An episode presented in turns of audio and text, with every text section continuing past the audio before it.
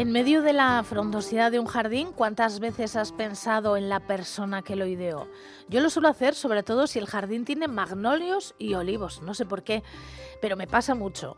La arquitecta y paisajista Suriña Zelaya es posible que se lo pregunte también, pero realmente ella, ante un espacio que puede convertirse en un jardín, seguramente pensará en cómo transformarlo. Suriña Zelaya, Kaixo Gunón. Hoy quieres hablarnos de los jardines del Turia en Valencia.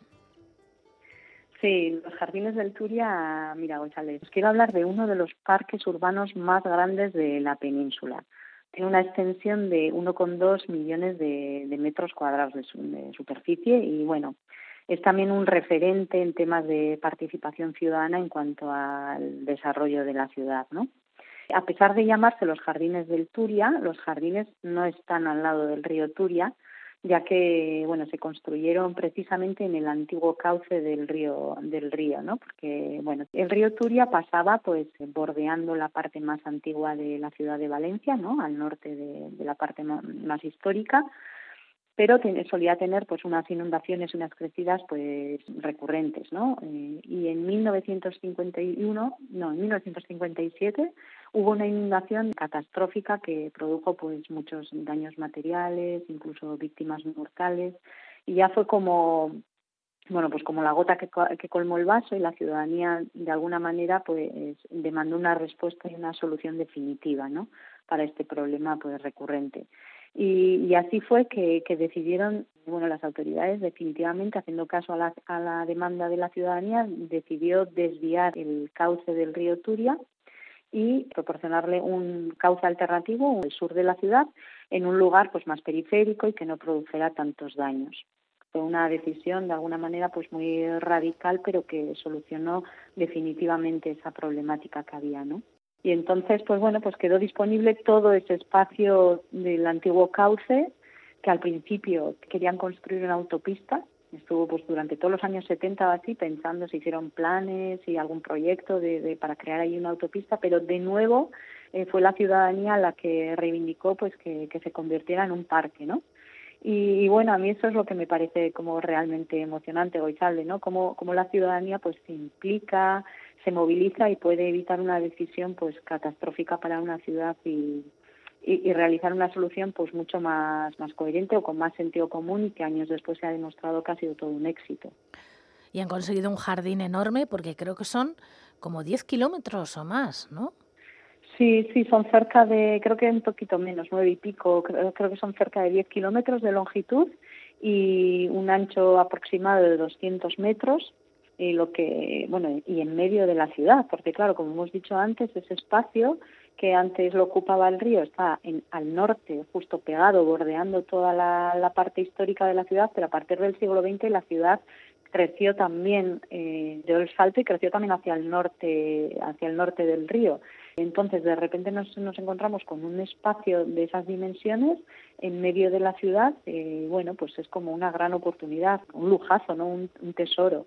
Es un, un espacio que tiene este, tiene varios puentes, algunos son originales de los antiguos de cuando, de cuando existía el río y otros pues de nueva construcción que se han generado a posteriori pues para proporcionar más conexión entre ambos lados de la ciudad, ¿no? Y los jardines de alguna manera se estructuran así como por fases o por tramos pues entre entre los distintos puentes. O sea que hay arbolado, hay plantas, hay flores, hay espacios de relax, hay espacios para, no sé, guarecerse del calor que hará en verano en Valencia. ¿Cómo, cómo lo han construido, reconstruido e ideado?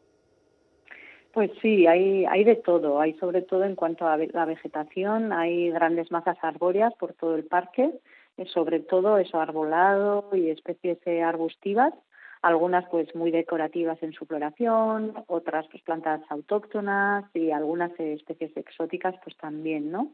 Podemos encontrar pues desde frutales como pueden ser naranjos, granados, palmeras datileras, hay también una muestra de vegetación forestal ribereña y agrícola pues, de varias comarcas de, de Valencia, como pueden ser, por ejemplo, el pino carrasco, el pino piñonero, las encinas, alcornoques, algarrobos, olivos, toda una vegetación muy mediterránea, ¿no? Pero luego también hay algunas otras zonas pues donde aparecen jacarandas, catalpas, árbol del amor, o sea, especies con floraciones más vistosas, eh, moreras, ficus, que algunos son muy, muy grandes, álamos. Y, y bueno, como curiosidad, a mí me ha gustado también eh, un, bueno, un bosquete que hay de, de una especie, la ceiba especiosa, que le llaman también el árbol del palo borracho o el árbol botella, que son una especie de la familia de los baobabs y son estéticamente muy parecidos. Estos árboles ¿no? que nos transportan directamente como a África, ¿no? que son interesantes cuando florecen, pero también de continuo por esa forma que tienen tan especial, ¿no? del el tronco como ancho en la pata, así como una pata de elefante. ¿no? ¿Y el árbol del amor, qué, qué árbol es este? Pues bueno, el, el árbol del amor es un árbol que tiene también una floración así de un color rosáceo, rosa lila, que es como muy muy atractivo y muy como muy romántico, ¿no? Sí, por eso lo del amor. Oye, y en tanto espacio al margen de la flora, ¿han construido, yo qué sé, algún museo o, o restaurantes al aire libre o alguna cosa así? Sí, bueno, pues como bien dices, con tanto espacio hay margen eh, para todo, ¿no? Y, y, bueno, estos jardines eh, pues alberga, albergan grandes zonas de paseo, estanques y zonas de recreo, pero muchos otros usos también, ¿no? En, la zona más al oeste, ¿no? La que está más aguas arriba, digamos, porque al final el río Turia eh, lo que hacía en, en, Val en, Valencia pues es ya desembocar al mar, ¿no? Entonces el, el, el, el jardín va pues desde la zona más, más alejada, más al oeste, hacia el este, ¿no? Y ahí arriba está el parque de cabecera, ¿no? Es un, un parque con un gran estanque artificial con patos y distintas aves, eh, tiene un anfiteatro para eventos, es, está también ahí el Biopark, que es un centro de animales que representa la naturaleza y el paisaje del continente africano. Eh, existen también eh, muchas pistas deportivas para fútbol, baloncesto, tenis, béisbol, rugby, atletismo incluso. Hay un recorrido también de 5K para los amantes del running, eh, hay paseos para, para circular en bicicleta, para peatones, pistas de patinaje, un skate park, ping-pong, zonas para, eh, de picnic, hay áreas de juegos infantiles, incluso hay un parque, el parque de Gulliver que le llaman, que hay como un Gulliver enorme tumbado de como unos 70 metros de, de tamaño, o sea, vamos, terrible de grande, hay cafeterías, hay también una red de esculturas distribuidas por todo el parque que se pueden visitar, hay murales también, una artística que se hizo eh, con diferentes, con distintos artistas creando murales bajo los puentes, Está también pues Naturia, que es un centro de divulgación del respeto al medio ambiente en la ciudad. Y luego, pues bueno, pues también eh, el Palau de la Música y toda la ciudad de las artes y de las ciencias, ¿no? En la parte más baja, más cercana al puerto y al mar.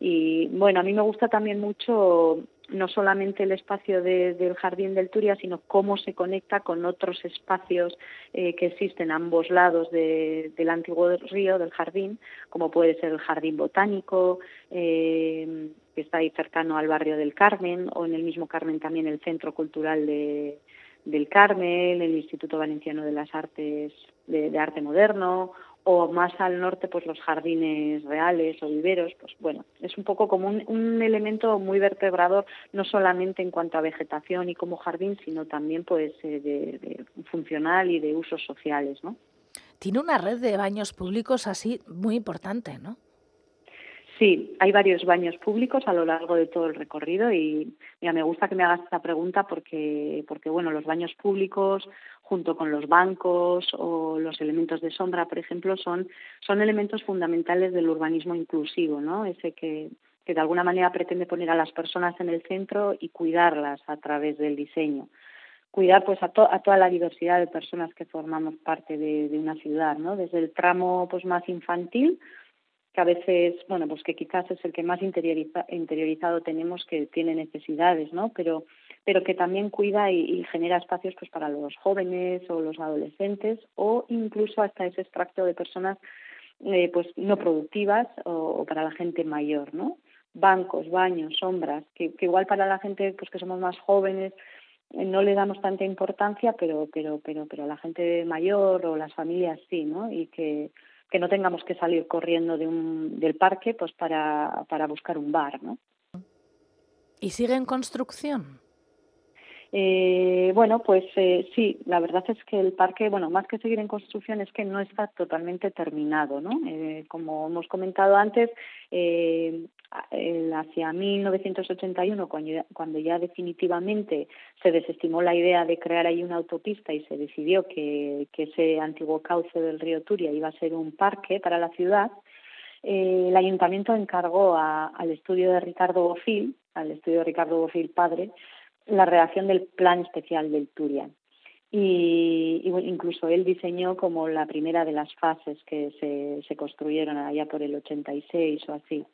Y después, eh, bueno, a posteriori ya se han ido como encargando distintas, las distintas fases los distintos tramos que más o menos corresponden como a, a los espacios que hay entre puentes, pues a distintos estudios de arquitectura y de, y de paisajismo y quedan como, bueno, y se acaba pues desde el, desde el parque de cabecera, va bajando hacia el mar a través del puerto y del barrio de Nazaret, eso queda un poco como pendiente de hacer, todavía no se ha construido.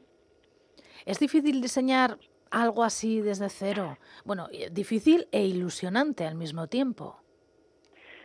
Sí, yo creo que es un gran reto, que es una gran oportunidad, ¿no? De, aportar a la ciudad, pues, una gran calidad de vida, ¿no? Al final tener un espacio de, de estas dimensiones en medio de la ciudad, ¿no? Que pueda ser eh, verde, frondoso, que funcione como un conector ecológico, pues es una maravilla para la biodiversidad pero además también como espacio funcional ¿no? para, para las personas, un, pues ese, un espacio que, que unifica y co cohesiona de alguna manera la ciudad, ¿no? une ambos lados, ¿no? la parte histórica y toda la parte de todo, todos los desarrollos urbanísticos de la zona norte. ¿no? Antes, eh, antes el río era una barrera física pues que, que, no permitía esa conexión y ahora al final ese, ese eje verde se ha convertido en un bueno pues sí en un eje vertebrador importante en la ciudad sí Suriñe, ¿podríamos decir que este es un parque urbano como deberían ser los parques urbanos? Pues bueno, yo creo que yo creo que sí, ¿no? Al margen un poquito del diseño, que luego ya pues eso puede puede gustarte más, puede gustarte menos, se puede hacer de una manera o de otra. Yo creo que que, que los jardines del Turia son un gran ejemplo, un referente en cuanto a parques urbanos y al final pues eso lo que los parques urbanos mmm, se construyen para aportar calidad de vida no que al final todo esto se traduce también en salud para las personas que habitamos las ciudades no porque el estar en contacto con la naturaleza el vivir cerca de, de un parque urbano te permite bueno pues mmm, tener unas mejoras que, que, bueno que por ejemplo pueden ser pues eh, que el fomentar la actividad física eh, reducir problemas mentales, ¿no? como la ansiedad o la depresión, mejoran el ánimo o la capacidad de concentración, eh, bueno, no sé, la calidad del sueño también mejora, promueven un desarrollo infantil más saludable, bueno, no sé, creo que todos conocemos o ya cada vez no es como más evidente que, que los parques urbanos eh, son como los grandes pulmones de las ciudades y son realmente necesarios.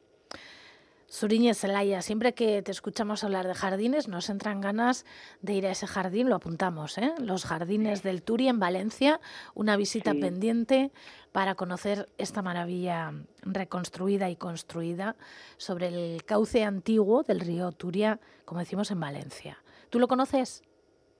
Sí, yo está. Lo que pasa es que hace muchos años que no he estado y tengo unas ganas de volver terrible. Claro, claro, pues nosotras también tenemos ganas de ir, no de volver, de ir. sí. Zuriñe zelai, eskerrik asko benetan eta hurrengora arte. Vale, eskerrik asko zuri, gozalde.